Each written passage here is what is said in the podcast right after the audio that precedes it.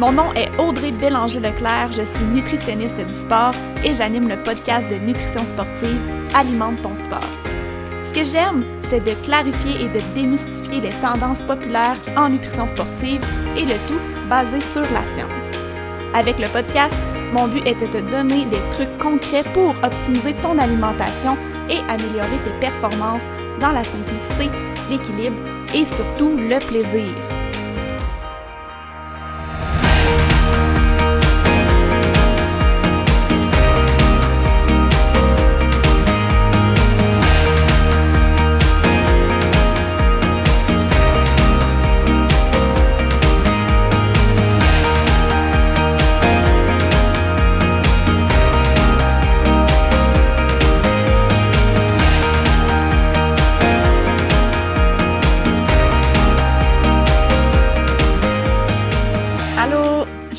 Contente de vous retrouver sur le podcast aujourd'hui.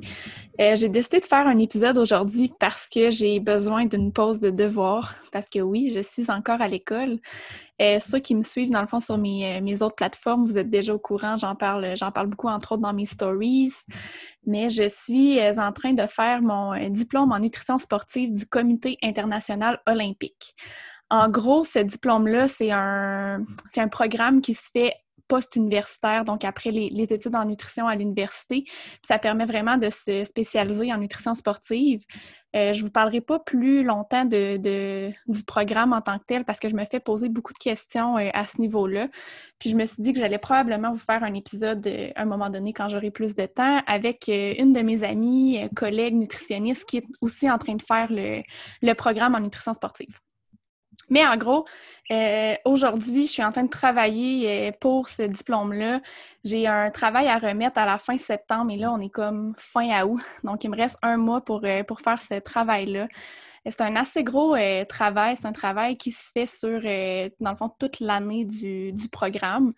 en février, si je ne me trompe pas, on doit choisir notre sujet. Fait que ça, c'est quand même quelque chose qui est très nice. On choisit le sujet du travail. Puis euh, on envoie ça au, euh, au, responsable du programme. Puis suite à ça, on commence notre, travail. Donc, c'est un travail qui s'échelonne vraiment sur toute l'année. Euh, la seule chose, c'est que je n'ai pas fait le travail sur toute l'année. Donc là, je me retrouve à un mois de la remise du travail à devoir un peu me taper tout ça. Je dis me taper tout ça, j'ai commencé pendant l'été, mais par temps perdu un petit peu. Là c'est un petit peu un sprint final. Euh, fait que c'est sûr que ça me fait du bien de prendre euh, une petite pause une fois de temps en temps.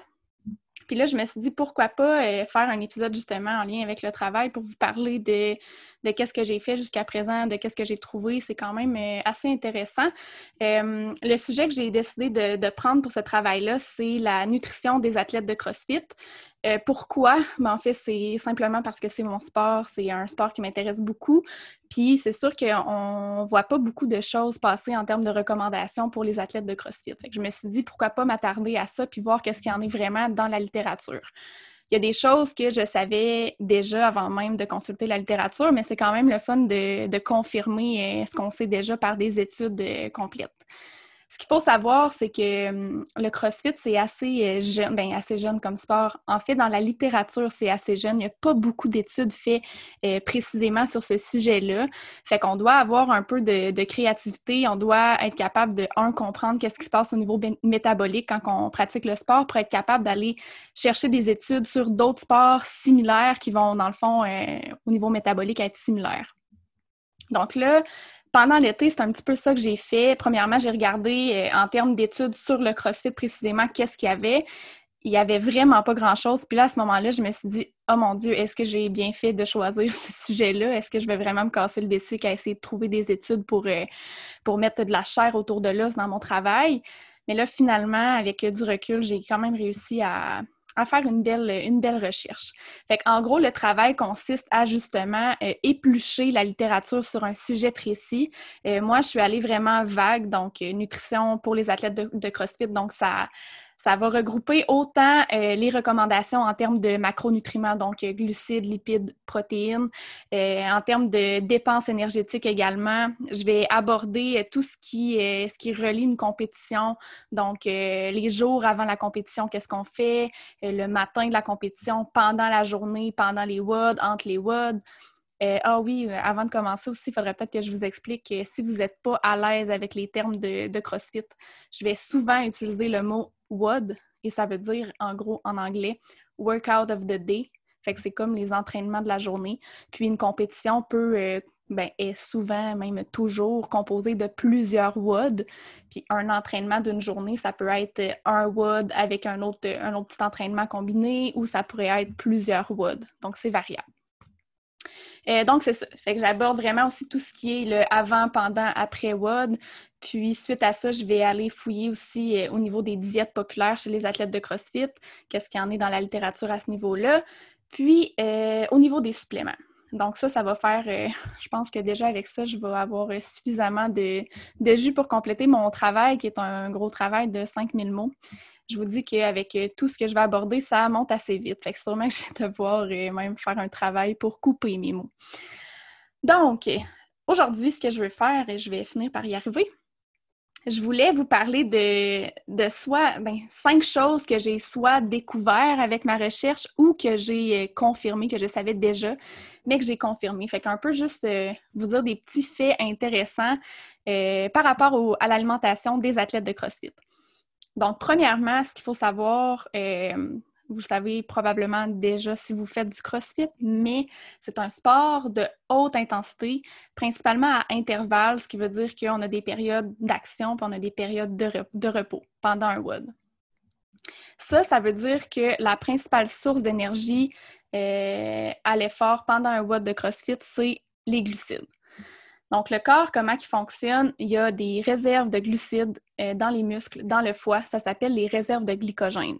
Donc, pendant un WOD, c'est cette source d'énergie-là qu'on va principalement utiliser. Si je compare ça à un marathon, par exemple, qui est un effort de longue durée, à plus faible intensité, Là aussi, on finit par utiliser les réserves de glycogène. Puis, les études faites sur les sports de longue, durée, comme les marathons, ont montré qu'après environ 90 minutes d'effort euh, d'intensité modérée à élevée, les réserves de glycogène sont complètement épuisées. Donc, on n'a plus de réserves de glycogène. C'est entre autres pour ça qu'on va recommander de consommer des glucides pendant ces sports-là de longue durée. Maintenant, pour ce qui est du CrossFit, euh, évidemment, un WOD de CrossFit ne prend pas 3-4 heures comme un marathon. C'est beaucoup plus court, mais étant donné que c'est très intense, euh, ce que les études ont montré, c'est que les réserves de glycogène s'épuisent très, très, très rapidement. Donc ça, ça veut dire que ce qu'il faut retenir, c'est que quelqu'un qui fait du CrossFit a des besoins en glucides très élevés. Donc, ce n'est pas le temps d'aller faire une diète faible en glucides. Donc, ça, c'était mon premier point. J'en ai cinq à vous nommer. Je me suis fait des petites notes pour ne pas oublier. Euh, ensuite de ça, quand on pense au CrossFit, étant donné qu'on travaille aussi avec euh, beaucoup de mouvements d'haltérophilie, des charges aussi euh, élevées, on, peut travailler en force musculaire, on a tendance à penser que les besoins en protéines sont super élevés. C'est vrai que les besoins sont plus élevés que chez la population en général, mais ce qu'il faut regarder aussi beaucoup, c'est la répartition en protéines dans la journée.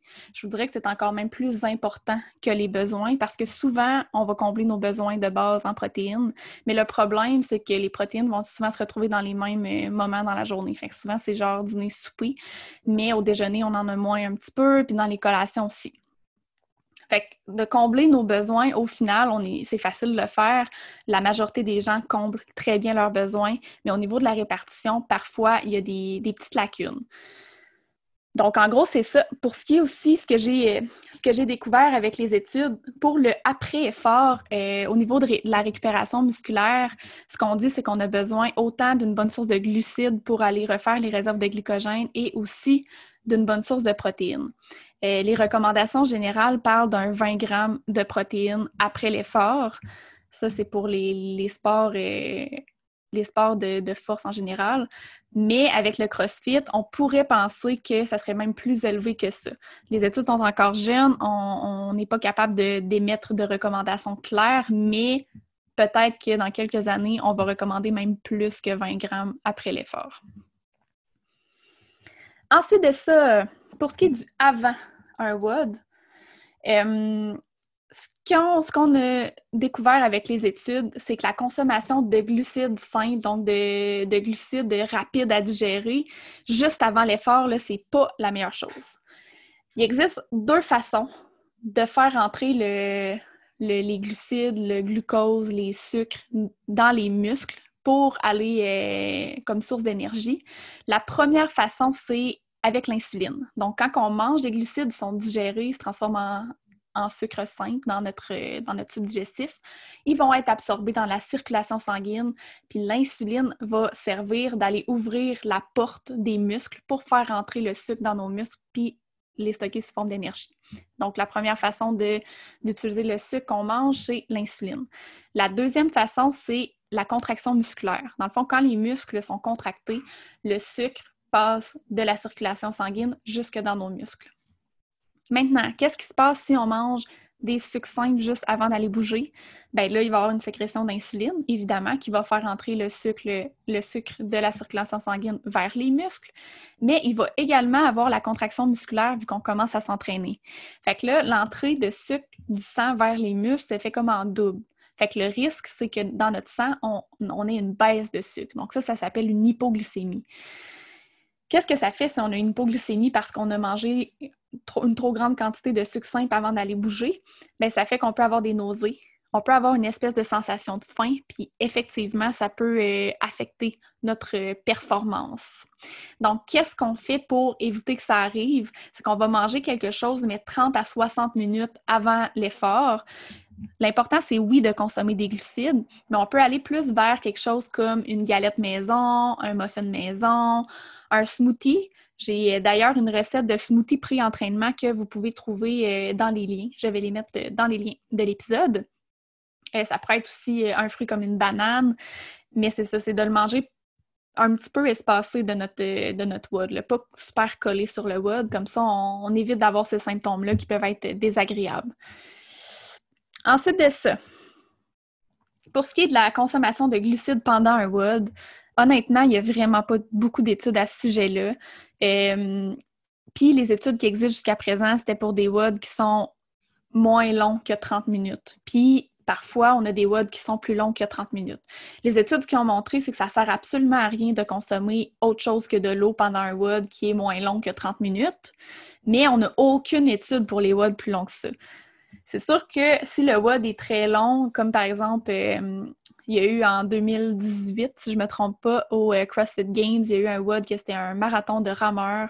Donc là, ça a été un effort, c'était variable selon les athlètes, mais qui a duré environ trois heures et plus. Euh, là, on pourrait s'attendre que les besoins en glucides, effectivement, sont plus élevés et que les réserves de glycogène sont épuisées. Donc, qu'on ait besoin de consommer des glucides pendant ce WOD-là.